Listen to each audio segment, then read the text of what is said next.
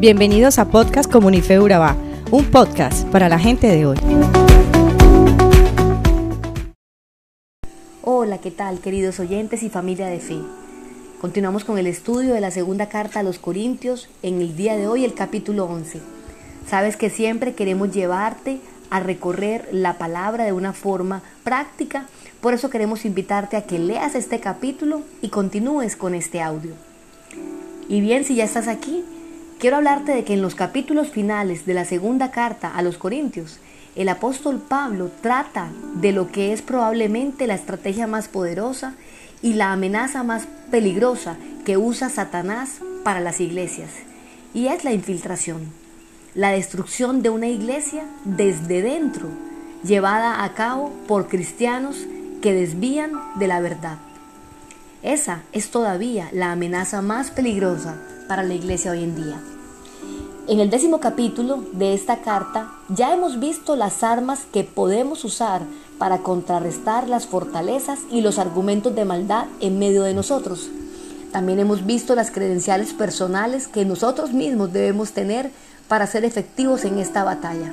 Ahora llegamos al capítulo 11 donde vamos a mirar las tácticas que el apóstol emplea para contrarrestar esta amenaza a la iglesia de Corintio. Estas tácticas que podemos usar siguen vigentes en la actualidad.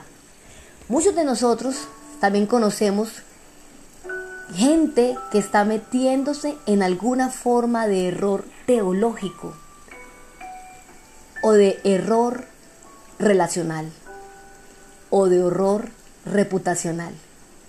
¿Qué hacemos cuando esto pasa? ¿Qué clase de tácticas podemos usar? Bien, pues miremos lo que hizo Pablo. El primer punto que ataca es uno bastante sorprendente. Pablo revela a los corintios el celo de su corazón. Escuchen estas palabras en 2 de Corintios 11 del 1 al 4. Espero que toleren un poco más de mis tonterías. Por favor, ténganme paciencia, pues los celo con el celo de Dios mismo. Los prometí como una novia pura a su único esposo, Cristo, pero temo que de alguna manera su pura y completa devoción a Cristo se corrompa, tal como Eva fue engañada por la astucia de la serpiente. Por todas las escrituras hay un énfasis en el celo de Dios. Pues si bien si los celos son tan malos, ¿por qué Dios es celoso? Aquí Pablo dice que él siente celo divino, celo de Dios, literalmente por esta gente. Eso indica con seguridad que los celos pueden ser buenos o malos. Así que cuando uno siente celos por alguien, se tiene que preguntar, ¿es mi celo correcto o no lo es? La diferencia está en esto, el falso celo es siempre egoísta, tiene que ver con mis sentimientos. Es posesivo, quiere controlar a la otra persona. Por tanto, frecuentemente es dominante e incluso cruel y tirano. Usurpa el derecho de los otros e insiste en hacer las cosas a su manera. Se impone sobre los demás, les guste o no. Por ser tan malvados en su crueldad y su tiranía, los celos son quizás la fuerza más destructiva del mundo en el presente. Sin embargo, el buen celo, un celo de Dios por otro lado, como el que Pablo sentía por los corintios, es el que surge de una pasión profunda por el bienestar de los otros. No se preocupa de sí mismo y siempre se manifiesta con ternura y consideración por alguien.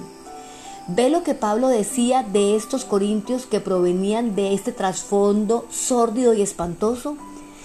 Les dice, Dios los ha limpiado, de modo que son como una mujer casta y preciosa los compara con una virgen y él anhela entregarlos a Cristo de esa manera.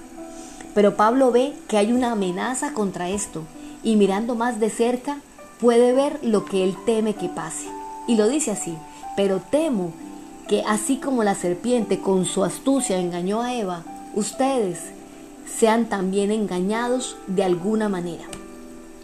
Y hay un énfasis en la palabra sencillez y pureza que hay en Cristo alrededor de este pasaje.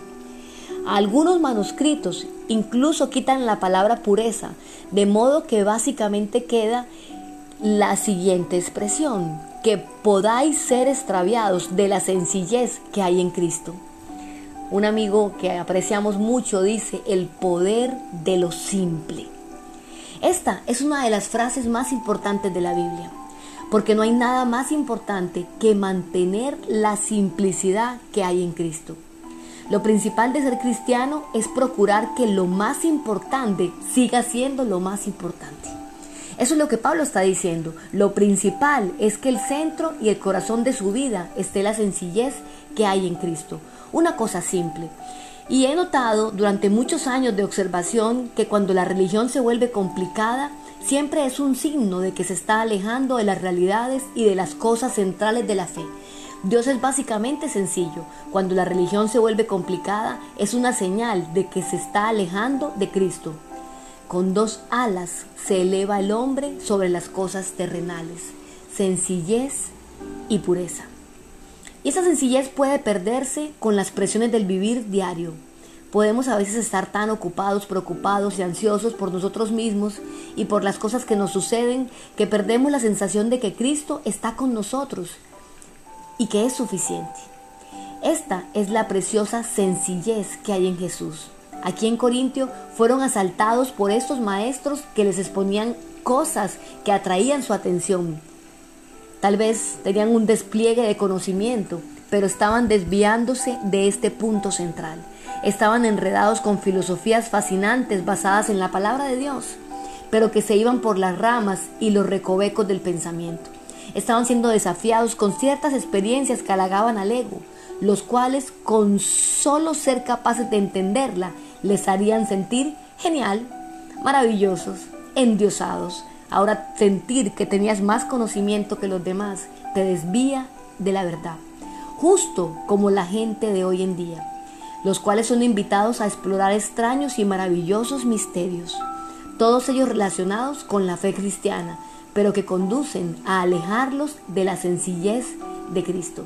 Y así lo expresa Pablo en el versículo 4, cuando dice, porque si viene alguno predicando a otro Jesús, que el que os hemos predicado, o recibís otro espíritu con el que habéis recibido, u otro evangelio con el que habéis aceptado, bien lo toleráis.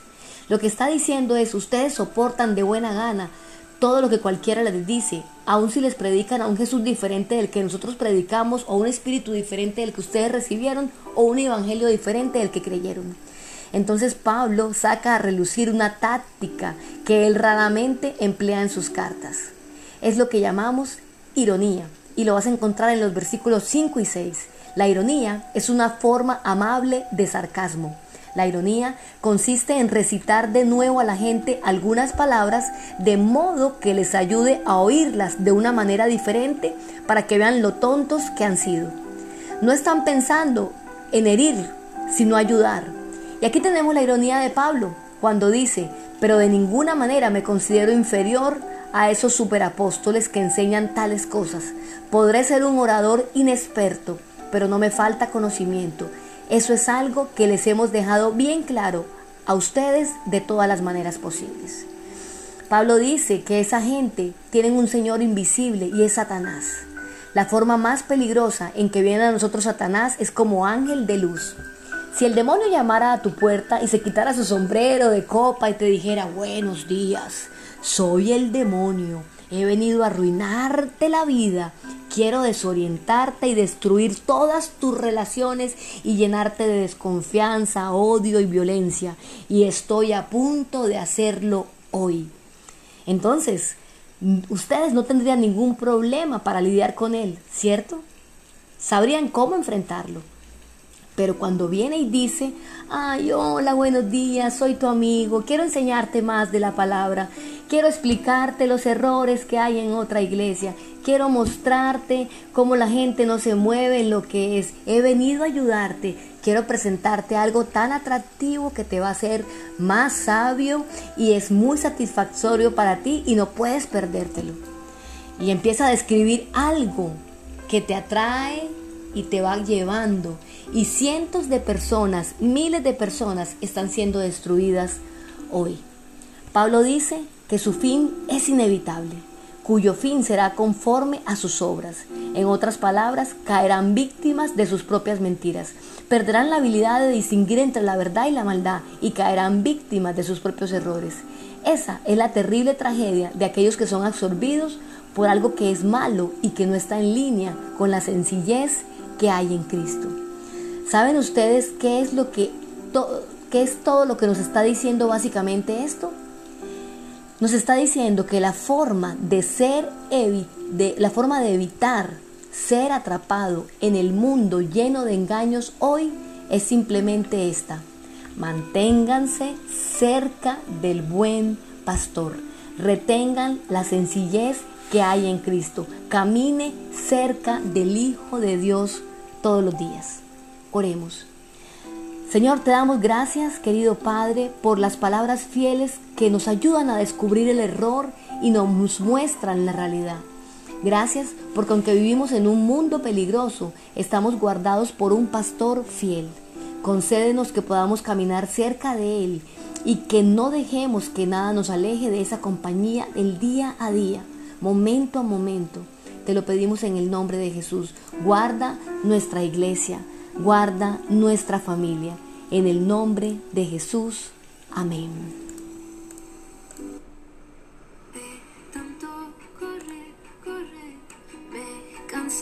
en ti no respirar y no poder llamar. Intenté, traté y me esforcé en ser la más veloz, creyendo así podría ser feliz. Pero una voz tan apacible llegó a mí la debilidad a decirme ya no corras, ven que te enseñaré a caminar,